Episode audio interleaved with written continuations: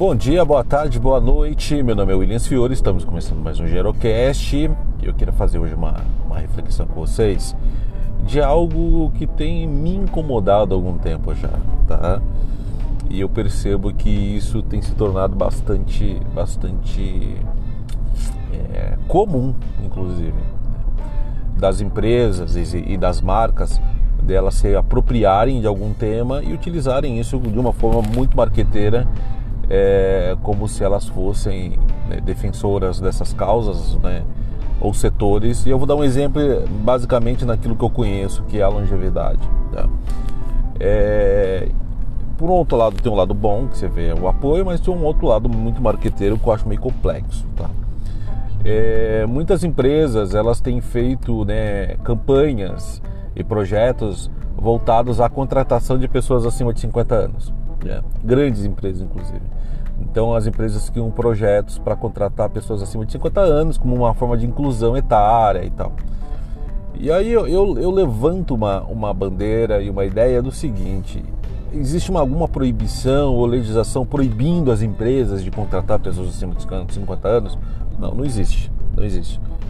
Será que não deveria então ser comum as pessoas apenas contratar? Não precisar ter que criar um, um, um projeto? É só ir lá e contratar porque é, a partir do momento que a empresa ela usa de forma marqueteira, e isso a gente vê de inclusão de outras causas, LGBT, é, negros, entre outras coisas, e assim, e aonde em vez dela fazer algo que deveria ser comum, ir lá e fazer a contratação, ela cria de uma forma marqueteira, olha, agora somos inclusive. É a mesma coisa que eu for fazer alguma causa, sei lá, São Paulo essa semana, semana gelada, eu falei, eu vou fazer uma doação de cobertores para pessoas moradoras de rua. Aí eu falo, olha gente, estou com um projeto. Não é, não é mais fácil ir lá, comprar o cobertor e doar, né, do que eu criar algo.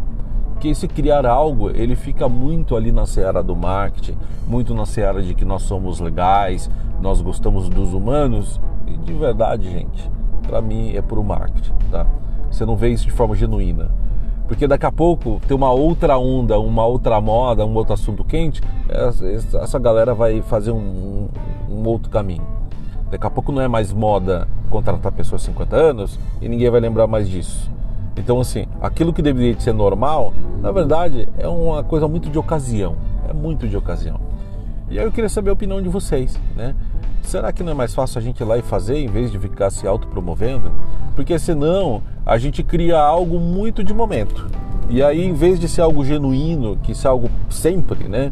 Olha, a gente contrata pessoas assim, de, de 50 anos que têm a capacidade, pessoas que, que, que ou seja, não importa, né? É, a, a idade da pessoa, né? É claro, que existe um preconceito. Isso é claro, existe preconceito etário das empresas. Mas e se eu tirar o preconceito? Eu não preciso dizer que eu não tenho preconceito. Ou seja, porque é importante não ter. É algo, tem que ser algo comum. Eu não posso dizer assim, olha que legal, eu não tenho preconceito. Não, isso não, não isso não está dizendo que eu não sou nada de especial, né? Está dizendo, na verdade, que eu, de alguma forma, estou sendo aquilo que eu deveria ser. Então, eu acho que isso é importante a gente refletir e a gente pensar.